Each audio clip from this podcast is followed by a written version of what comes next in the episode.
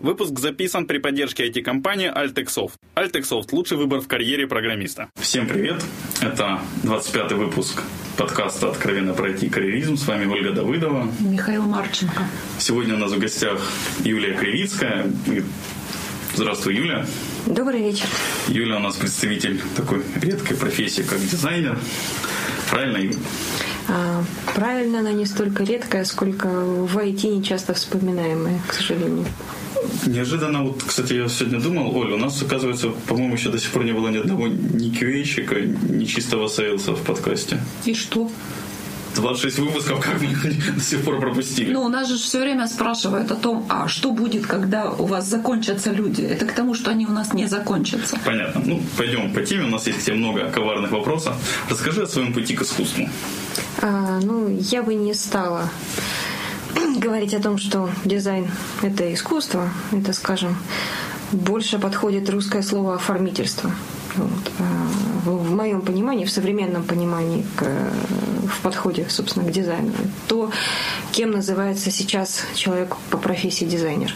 А дизайн на данный момент, с моей точки зрения, это скорее обрисование и делание основной функции чего бы то ни было. Это изделие, это э, среда, э, вот, делание его более презентабельной, удобной и удобоваримой. Вот, то есть, когда мы говорим об основной функции чего бы то ни было, она должна быть не только сама по себе функция, она должна быть удобна в использовании, удобно, привлекательно и так далее. То есть, э, к сожалению, в искусстве или к радости к искусству профессия дизайнера имеет очень условное отношение на, на данный момент. Но пришла я к нему. Вот я же помню, что читаю твое резюме, что ты а, заканчивала художественную школу. Да, но я тогда еще не знала о том, чем, собственно, занимаются дизайнеры. И рассчитывала, что моя художественная школа а, будет первая ступенька куда-то там. Но так или иначе, какое-то маломальски академическое образование это мне дало. Законы композиции и так далее учили. Э, практика рисования вручную тоже была, и все это заложила, во всяком случае, куда хотелось бы идти дальше. Основное направление. Ну, вот и так плавно перетекая, к сожалению, академического образования не хватило для на тот момент мысли о худпроме. Э, жалко было терять год на подготовительных курсах, поэтому рассматривались как варианты хиси и полиграфия в хире. Прости, как так я же знаю, что ты не из Харькова, если мне изменяет да. память, из Ахтырки. А почему вот хиси, хире? А, много вузов в Украине же. Ну, в Украине вузов много, но исторически родственники из-под Харькова, поэтому в Харьков ездил из детства, и, собственно, других вариантов как-то и не было. Суммы ближе, но Харьков значительно, да, приоритетнее с точки зрения даже количества вузов. Вот, поэтому рассматривались варианты только харьковских вузов. Вот, и поэтому получилось так. С родителями сели и подумали о том, что все-таки с компьютерами связываться стоит. Вот, искусство искусством, а надо смотреть реальности в глаза, и поэтому вышло так, как вышло. Поделись немножко своим опытом. Как вот и где получить молодому дизайнеру опыт молодому дизайнеру опыт, ну, самое простое, самое интересное – это самообразование для начала. Смотреть, что делают люди, смотреть, как они делают, смотреть критику, смотреть, как, собственно, это происходит. Это, собственно, важно не только для молодого дизайнера, а для любого дизайнера вообще. Вот не зря эти замечательные э, сообщества художников были в свое время, когда люди снимали дома и жили вместе. Очень важно вариться в среде.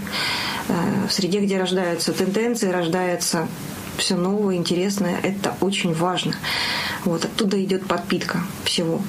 Э, из замкнутого пространства ничего не рождается. То есть быть обособленным, да, вот быть обособленным, быть... это для дизайнера это uh-huh. вообще, ну, для художника это еще может быть, но это очень сложно. Uh-huh. А для дизайнера вообще он как бы слуга прежде всего э, на службе у пользователя. И поэтому для него очень важно быть в курсе того, что происходит. Это что касается и технологий, и инструментов, и, что самое важное, пользовательского опыта. Потому что, например, для удобства пользователя опыт это играет огромную роль. Вот просто э, человеку удобнее, если ему привычно. Вот иногда получается ломать эти стереотипы, которые вот складывались, но всегда решает пользователь. Вот. И поэтому очень важно быть в курсе. А, само собой, желательно к сожалению, на данный момент я даже не знаю, где можно получить адекватное образование, что касается, допустим, компьютерного дизайна. А, Худпром, там замечательная школа, но это школа академическая, рисовательная. Ну и она достаточно специфичная. То есть у них уклон идет основной на монументальную живопись, у них есть своя школа, основанная педагогами, а именно школа компьютерного дизайна и инструментария очень слабо представлена. На данный момент, я так понимаю, что у нас ну, в Хире дают какую-то базу, в Инжеке открылась специальность наша, но оптимальный вариант, конечно, пытаться развиваться самому. Учить инструментарий самому. Самоучителей, а, вот, а вот интерактивных уроков. В IT пришла. А в IT пришла, на самом деле меня привели частично. А, были свои проекты, Началось все, как всегда, с «Нарисуй мне сайтик». Вот. Э, нарисовала, не получилось, нарисовала, не понравилось. Начала пытаться понять, почему. Почему не получилось, почему не понравилось. И постепенно втянулась, втянулась, втянулась. Все-таки это дело как более динамически развивающееся значительно интереснее, чем полиграфия. Но и в том числе более оплачиваемая, если говорить о нас, об Украине. То есть у тебя есть опыт еще и в полиграфической сфере? Да, конечно. Это, собственно, основное образование. А где вот, кроме денег, что интереснее, приятнее между полиграфией и IT? А, в полиграфии она чем интереснее, она абсолютней, что ли.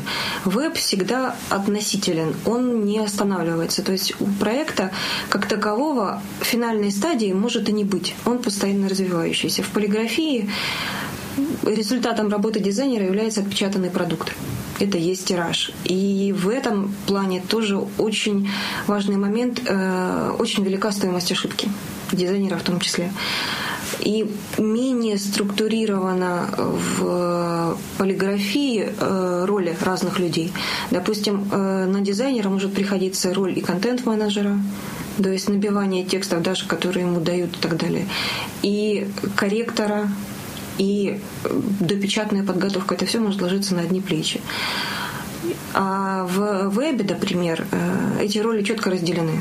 И дизайнер не будет заниматься вбиванием контента, это не его работа. Поэтому, соответственно, роль э, дизайнера чуть более обширная, с одной стороны, а с другой стороны, она еще и более э, ответственная и, соответственно, опасней. Есть разница в работе с клиентами в IT и в полиграфии? Да, в полиграфии ты всегда привязан к устройству вывода. Это печатная машина. Есть очень много тонкостей, именно технологических, по печатному оборудованию. Поэтому ты все время привязан к конкретному месту, где ты будешь печататься. И, соответственно, заказчики, как правило, тоже локальные. А локальные заказчики например, на Украине крупных тиражей практически не печатается. Ну, то есть есть очень немного машин. В Харькове, например, это одно крупное предприятие «Фактор Друг», которое себе на данный момент может позволить дорогие большие машины, которые, к сожалению, пока некому обслуживать. Вот. Ну и, соответственно, заказчики местные, они тоже не очень крупные. А с не очень крупными заказчиками бюджеты маленькие, запросы большие. И даже не столько запросы к качеству, сколько у дизайнера есть такая отвратительная, отвратительная особенность, как субъективность оценки работы. У программиста она есть. Либо работает, либо не работает. У дизайнера есть такое понятие нравится, не нравится. И слишком много людей, которым это может нравиться или не нравиться. Программистов тоже такое бывает, что код нравится, не нравится, работает да. медленно, быстро, сколько памяти, там тоже вот, не все так. Есть определенные числовые параметры, быстро или не быстро, это в цифрах измеряется. У дизайнера это вот нравится, не нравится. И очень много завязано на личность заказчика. Вот. Поэтому в вебе проще найти, скажем, адекватных заказчиков, чем в полиграфии. Можно ли сказать, что в э, вебе работать проще вот по многим параметрам? Проще проще работать молодому специалисту, потому что чем старше человек, тем сложнее ему воспринимать новые вещи. А веб, э, он в принципе не стоит на месте, он развивается постоянно. В полиграфии нового появляется не очень много. Ну, там мы не говорим о новых методах печати. Вот. Это, скажем, больше работа технолога. Но визуальная есть, да, там тенденции дизайна, но их не так много. Это все на год тираж отпечатали, все спокойно. На выставке выставились, и больше никому ничего не надо. В вебе все развивается, все не стоит на месте. И чем моложе, чем способнее человек воспринимать новую информацию, быть в стрее, тем ему легче. Вот поэтому такая есть особенность. У меня в резюме отмечено, что ты специалист по юзабилити анализу. Расскажи нам, что такое юзабилити анализ? Сказать, что я специалист, это, пожалуй, громко, но я пытаюсь этим делом заниматься, это интересно, это нравится. Эм, ну, наверное, для любого специалиста кто не хочет развиваться вверх по карьерной лестнице, идти в менеджеры, для него идеальным вариантом это так называемая консалтинговая работа. Это когда э, объяснять, почему тот, кто сделал это до вас, был неправ или был прав. Вот, то есть э, анализ вот в этом плане. А юзабилити анализ он чем интересен? Тем, что, с одной стороны, человеку, который работает на проекте долго, особенно если проект большой, ему тяжелее в каких-то местах остановиться и посмотреть на проект со стороны. Он э, слишком уходит в мелочи, слишком уходит в иконочки, в рисовании чего-то там, если мы говорим о работе дизайнера, и иногда может забывать о том, а, какая, собственно, задача перед ним стоит, о том, что он прежде всего оформляет инструмент. Будь то это информационный портал, будь то это интерфейс и, или там, я не знаю, социальная сеть.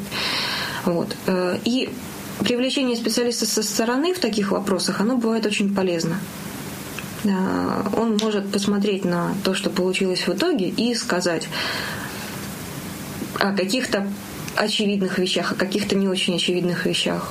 Э, хорошо в этих случаях помогает фокус группы, но это иногда бывает а, немножко сложнее. То есть это слишком объемный инструмент для того, чтобы привлекать к этому делу, например, там 10-20 человек. У нас, к сожалению, есть еще такое понятие в менталитете. Если тебя спросят о том, что ты думаешь об этой картинке, 8 человек из 10 подумают о том, что ему обязательно нужно найти минусы. Раз его спросили, значит, с ней что-то не так. Вот. И в этом смысле с фокус-группами работать надо аккуратно и брать большие объемы людей. Вот. А в моем случае юзабилити анализ заключается в том, чтобы посмотреть то, что есть на данный момент, взять вводную информацию о том, что это за инструмент, чему он посвящен, какая его основная функция. Попытаться пройти по основным путям, которым, которыми следует пользователь, пользуясь данным инструментом, из разных точек ввода. С главной страницы, со страницы, если мы говорим о веб-продукте, о сайте, со страницы, с которой он может попасть на этот сайт. То есть с разных точек входа посмотреть, отследить путь пользователя и попытаться каждый из этих шагов, во-первых, минимизировать движение пользователя от точки входа к получению конечной информации, на которую он ориентирован. А, во-вторых, попытаться сделать его продвижение максимально удобным. И в том числе не забывать о э, целях SEO, о э, целях Э, которые может закладывать туда создатель проекта, владелец проекта, там реклама и так далее. То есть это тоже может играть свою роль. Вот. И э, выдать какой-то список пожеланий и рекомендаций о том, что можно улучшить. Вот, вот. На, на данный момент в, моя роль в этом процессе выглядит примерно так.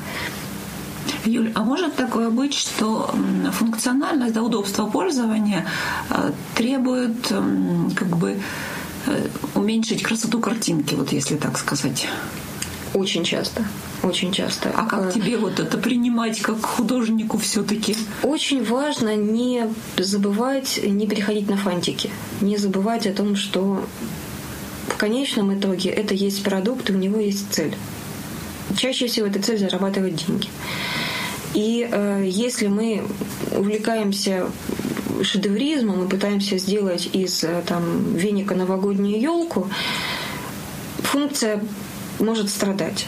И э, иногда, особенно со своими проектами, это бывает тяжело, вот поэтому иногда нужно все оставить, заняться чем-то другим, потом к нему вернуться. Вот. И для этого в том числе юзабилити анализ тоже нужен. Мнение со стороны всегда приветствуется. Окей. А, у меня есть вопрос. Я не знаю, почему Оля его не хочет задать, но мне интересно, что ты посоветуешь HR э, проверять у человека, когда они ищут э, специалиста по юзабилити интерфейсу? Вот как определить, что человек разбирается в этой теме или нет? Ну, самое простое дать э, ну, тестовое задание, что ли. Взять несколько вариантов того, что уже было сделано, идеальный вариант, если это продукт близкий к тому, для чего, собственно, нанимают человека, и предложить внести свои пожелания. Тогда у меня к тебе такой вопрос. Когда я готовился к этой к теме, к сегодняшнему нашему разговору, спрашивал у людей, какие вопросы, что вы хотите за дизайнеру. Возникло такой для меня неожиданный вопрос, а какие вообще виды дизайнеров бывают? То есть вот веб-интерфейсы, полиграфисты? Ой, масса. В чем между ними различия, вот, которые... А, основное, основное, конечно, различие по инструментарию. Вот. Это как с языками программирования. По большому счету алгоритм может быть один, реализован может быть по-разному. А, то же самое Бывают интерьер-дизайнеры, 3D-дизайнеры, игровики, иллюстраторы, иконщики, масса, интерфейсщики, вот, сайтовики, то есть э, ориентира два. Есть инструмент, которым пользуешься, и конечный продукт, с которым чаще всего работаешь.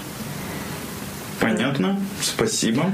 А дальше хотелось бы перейти немножко к твоей карьере. Да? Ты последние пять лет работаешь в одной конторе, да? Угу. Как это? Ну, для дизайнера это, наверное, плохо и тяжело. А, в силу, особенно если ты работаешь на одном проекте.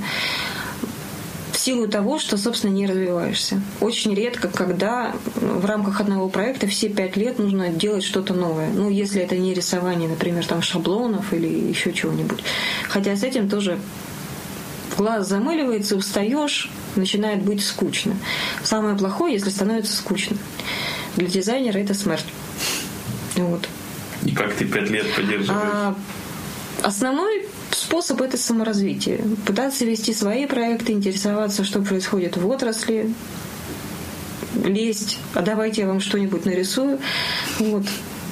А, кстати, часто обращаются там кто-то, друзья, знакомые, нарисовать просто? А, да, ну, бывает.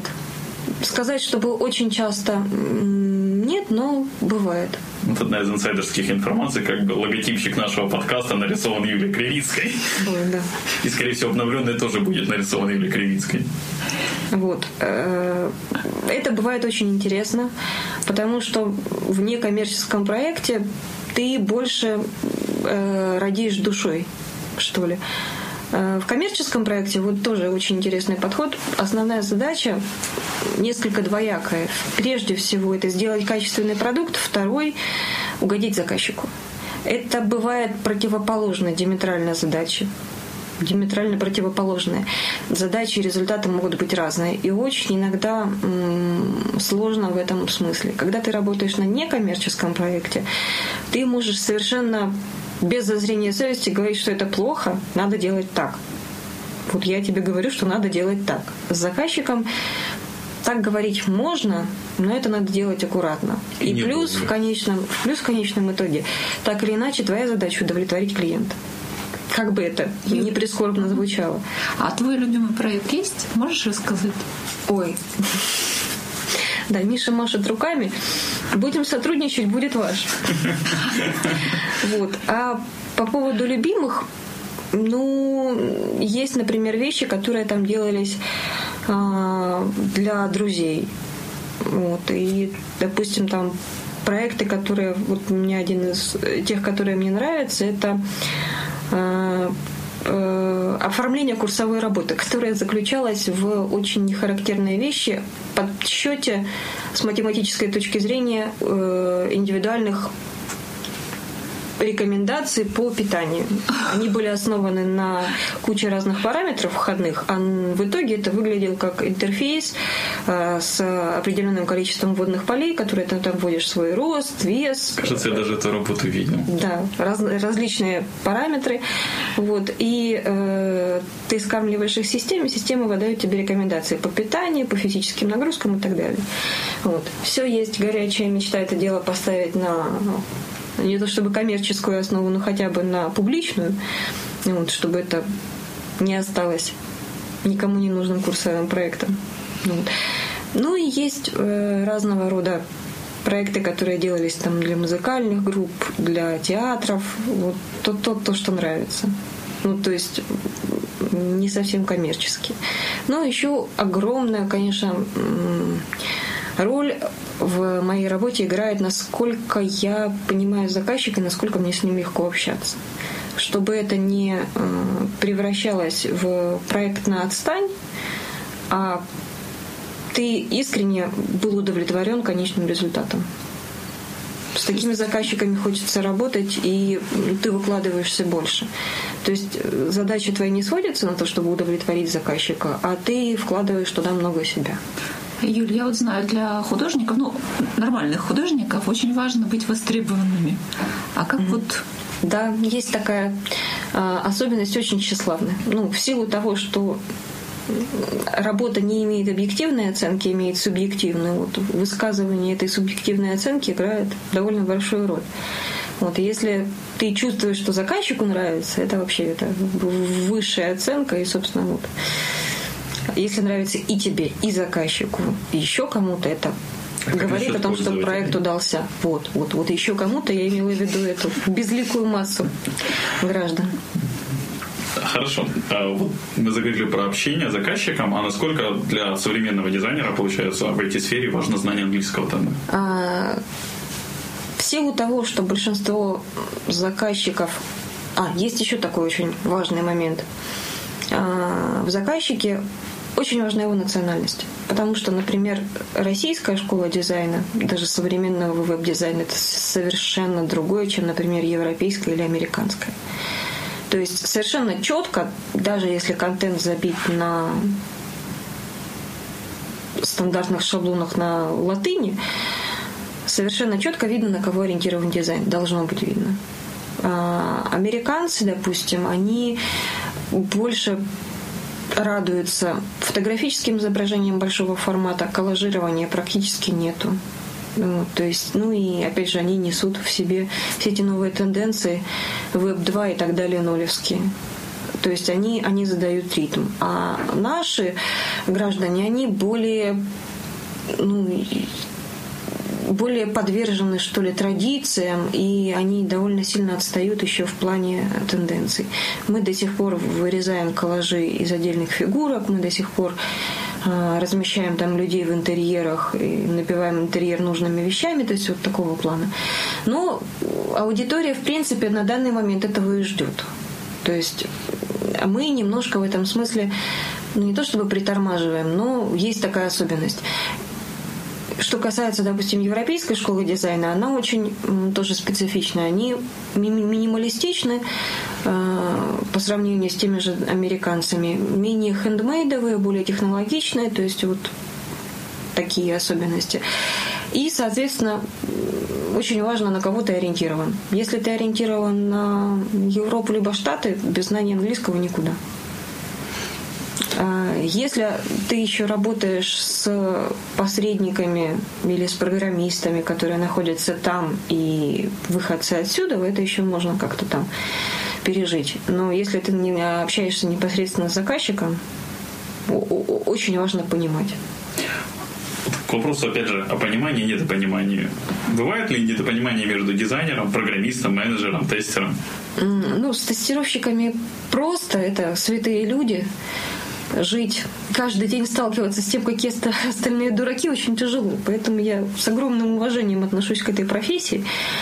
А что касается менеджеров и программистов, э, Основной проблемой в их сотрудничестве является то, что оно начинается слишком поздно на этапе практически готовой с программной точки зрения стадии, когда продукт уже практически готов, и мы пытаемся его украсить. Вот. И плохо, что чаще всего работа дизайнера заключается именно к украшательству того, что уже есть. важно, на мой взгляд, чтобы это сотрудничество начиналось еще с этапа проектирования. Вот. Тогда, когда дизайнер может выступать э, не только в качестве маляра, а в качестве специалиста по проектированию. Вот. Слушай, а вот ты сказал такую вещь, это проектирование. Я как большой любитель адепт agile scrum подходов а, вспомнился мне один вопрос, который мне когда-то задавали на собеседовании в одну московскую контору. А как, может, из своего опыта есть, как Scrum работает с дизайнерами? Есть какая-то интерактивность, практики? Scrum э, работает с дизайнерами тяжело. Э, потому что дизайнеры чаще всего без э, максимальной детализации понять, как будет выглядеть конечный продукт, тяжело. Поэтому дизайнер вкладывает в это много времени и много натхнения. А Scrum — технология, которая как таковая не дает представление о том, как будет выглядеть конечный продукт, собственно, в начале его разработки. Поэтому вот очень часто ты думаешь, выкладываешься по полной, доводишь максимально на этом этапе картинку до... Вот. А на следующем этапе тебе приходится переделывать очень много всего. Конечно, но это очень много мучит в том плане, что ты учишься мыслить более гибко. Ты учишься подходить к системе с точки зрения ее не конечности, а максимального максимальной динамичности, от того, что это может Гибкости. быть. Да, может быть, может не быть. Здесь может быть 10 пунктов, а может быть 3. А как это будет выглядеть и так, и так. То есть это учит осмотрительности. Потом тяжело работать со статическими заказчиками, потому что ты задаешь все те вопросы, которые возникали у тебя в э, процессе скрамовского проекта, а тебе говорят, нет, здесь будет три пункта и все. Мне нужно эти три пункта сделать красивенько и все. Правда, через неделю он выясняет, что он забыл туда поместить там два телефона и три имейла, и мы приходим, собственно, к методу скрама практически. Вот, то есть дизайнером работать особенно сначала тяжело, но это полезно и, к сожалению, или к радости за этим будущее. Есть... Какие-то советы, практики, вот как влиться в скрам строй у тебя есть? Влиться, не замыливаться, не зацикливаться на проработке мелочей, действовать блочно, действовать от крупного к мелкому. Вот. То есть и э, подходить к проекту с кучей разных сторон. А что если? Это вот основной вопрос, который стоит задавать, когда работаешь с интерактивным продуктом. А что если пользователь захочется сделать иначе? А что если завтра добавится новый раздел? А что если завтра мы пойдем по новому пути развития и э, что-то изменится настолько сильно, что это стоит предусмотреть. Не всегда это возможно, конечно, но ну, нужно действовать с этой точки зрения. Максимально унифицированно, что ли. Давай перейдем тогда к твоему фрилансерскому прошлому, нынешнему, не знаю, к будущему, как сказать. А, насколько для дизайнера важен свой собственный бренд?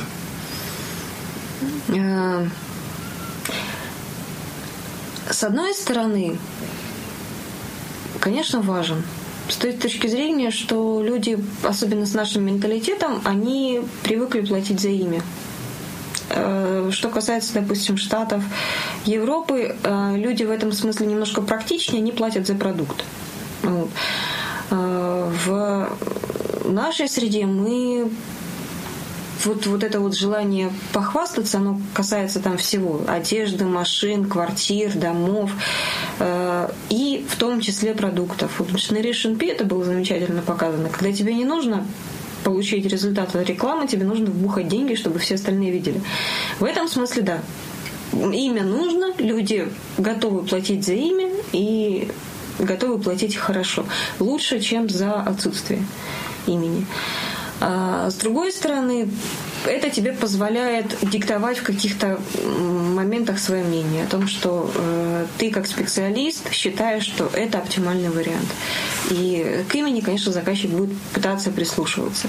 С другой стороны, это что касается минусов. Немножко спеси прибавляется, конечно, у людей.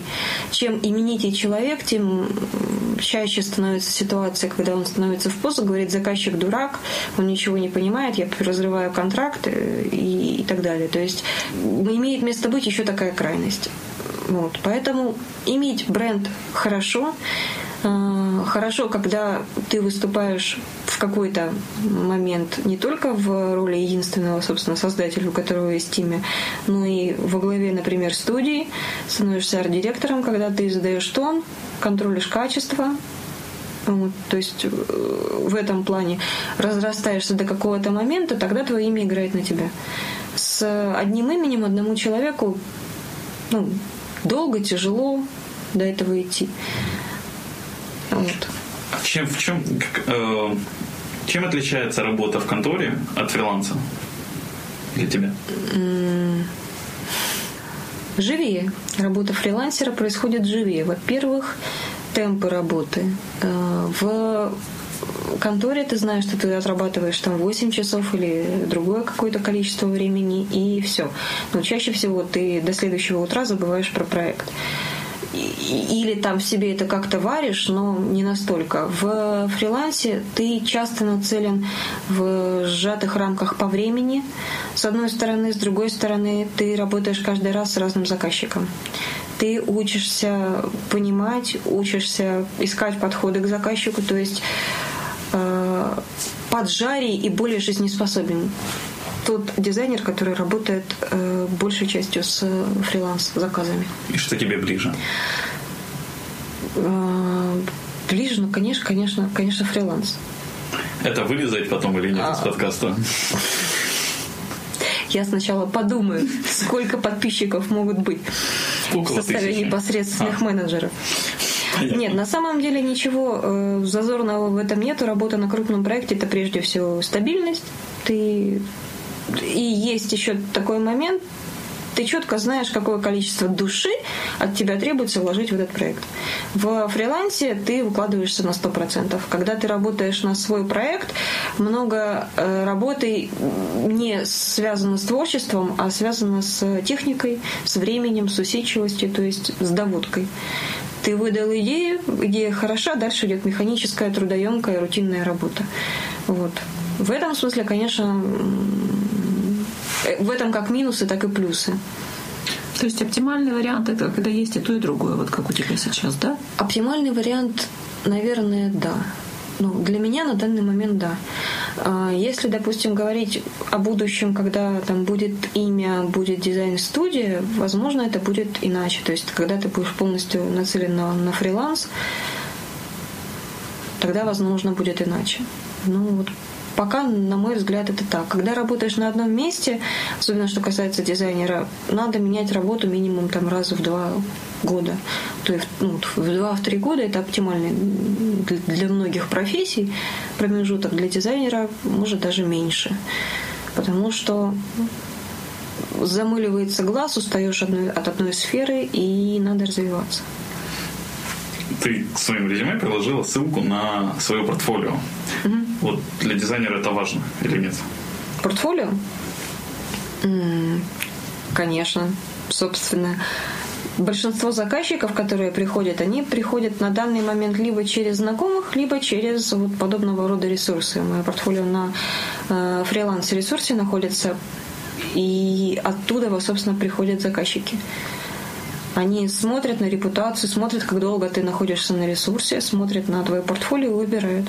А у тебя есть какие-то работы, которые созданы специально для портфолио? А, пожалуй, что нет.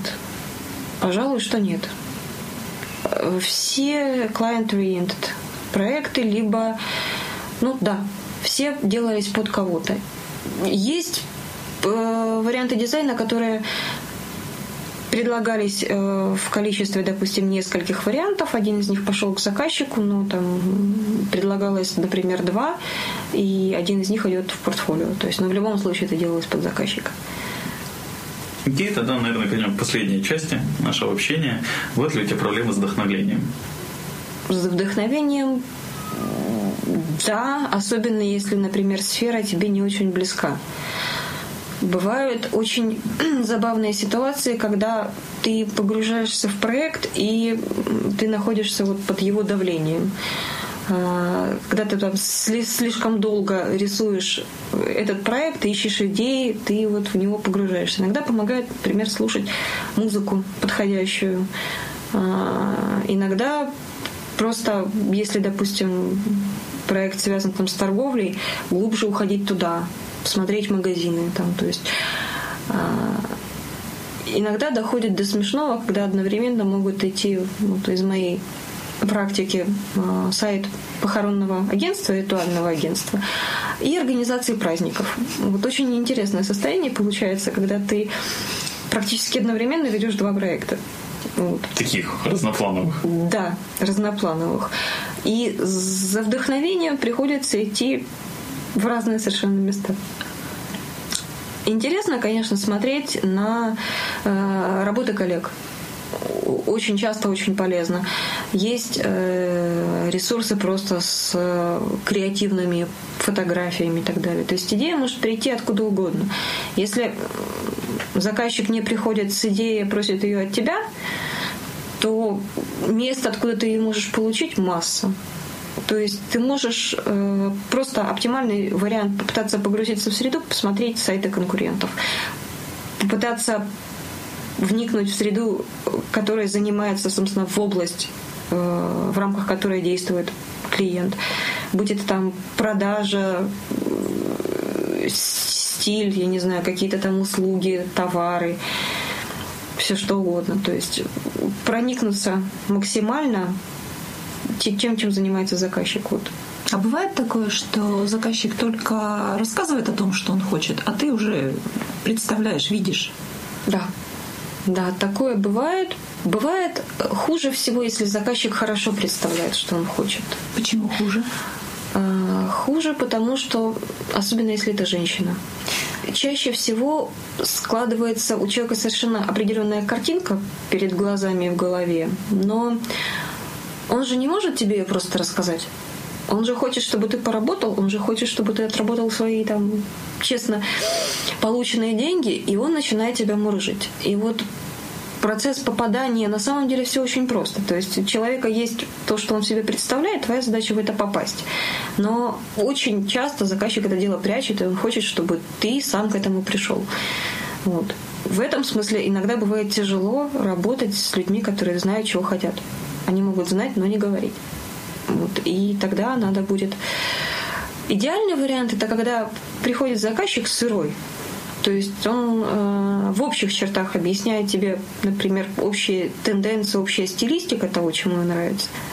Говорит э, область, в которой он работает, показывает, собственно, продукт, которым он занимается. А дальше ты предлагаешь идею о том, как это можно организовать, как это можно продать как, как можно организовать структуру, выдать информацию, заинтересовать конечного пользователя. То есть чем больше свободы, тем интереснее работать. Да. Да. А, например, что касается ну, есть, есть, конечно, еще э, объективные параметры. Например, если мы говорим об интернет-магазине, он должен еще и как-то работать. Вот, он должен работать на чем? Это должен быть какой-то движок, он может быть коммерческий либо нет. То есть есть определенный механизм, который имеет место быть, и тебе надо его учитывать. Вот. А так, конечно, максимальное количество свободы есть хорошо. Хотя с интернет-магазинами и вот подобного рода портальными структурами это отдельная история. То есть вот э, там речь уже идет об информативном дизайне. Это то а, отдельная, большая, страшная часть работы дизайнера, потому что там творчество, рисовательства мало, а много э, мелкой, долгой, кропотливой работы и системного подхода. Дизайнеры, ну, многие увлекаются картинкой и, собственно, забывают. Они выдают на картинку на гора, рисуют красивый home page, а дальше походить по страничкам совершенно неинтересно, невкусно, и многие дальше home page и не заходят. Вот. Поэтому... Вот я думал с вопросом вдохновения. Ты довольно часто бываешь в Европе, насколько известно нашей разведке. Вот. Это ты туда ездишь за вдохновением? Были ли мысли туда, в принципе, перебраться? И насколько это легко сделать дизайнеру? А, я, честно говоря, не думаю, чтобы были, в принципе, большие проблемы с тем, чтобы перебраться в Европу любому IT-специалисту. Если ты востребован, то везде с руками. и Штаты, и Европа, и там близлежащие Чехии, и Германии. То есть если ты состоятелен как специалист, ты можешь это подтвердить, ты молод, не обременен э, там, пятью детьми, мамами и так далее, тебя примут. Вот. Э, с точки зрения вдохновения, за границей конечно, любые новые впечатления – это есть вот какая-то дырка в голове, через которую попадает свет, тепло и что-то новое, свежий ветерок и сквознячок, который так может хорошенько все это дело встряхнуть. Это очень полезно. Любое изменение, любое там новое впечатление. А, перебираться совсем, наверное, было бы тяжеловато. Все-таки менталитет и эмоционально э, дизайнер в принципе завязан на людей, с которыми он работает, а хороший дизайнер, он четко, он еще и как локатор с точки зрения психологии. Вот. И все-таки ментально проще работать с соотечественниками э, по массе причин, хотя бы потому, что если заказчику не нравится, он матюкается. Когда не нравится американцу, он может об этом сказать так, что понятно о том, что ему не нравится, только после того, как он отказывается платить. До сих пор все было замечательно хорошо, вот с какого-то момента ты понимаешь, что дело не пошло. Вот. В этом смысле с э, нашими заказчиками работать проще. Понятно, большое спасибо тебе, Юля. Есть какие пожелания к нашим слушателям? Приглашайте дизайнеров с самого начала, тогда, когда еще можно что-то изменить. Вот. Большое спасибо тебе еще раз, Юля. И Больш... вам спасибо. Большое спасибо всем нашим слушателям. Все предложения, пожелания, вопросы, заказы Юли пишите мне на почту шами 13 собака Всем спасибо. Процент обсудим. Всем спасибо, всем пока. Выпуск обработан и записан на студии звукозаписи Дома Про.